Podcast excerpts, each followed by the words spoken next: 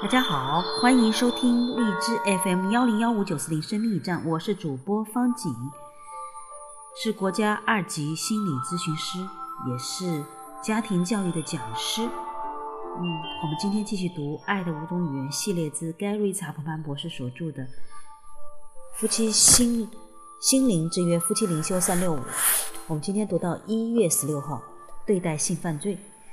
如今那些在基督耶稣里就不定罪了，因为赐生命圣灵的律在基督耶稣里释放了我，使我脱离罪和死了的律了。当今社会一个现实情况是，许多夫妻带着以往的性经验进入了婚姻，这包括与对方或是与其他伴侣的性经验。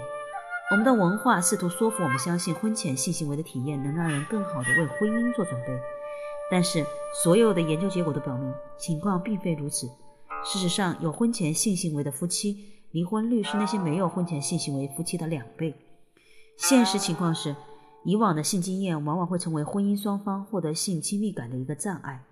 基督徒应对这些障碍的方式是承认所犯的错误，并真心原谅彼此过去的过失。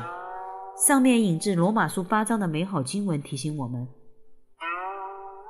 没有什么能够超越上帝的恩典和宽恕。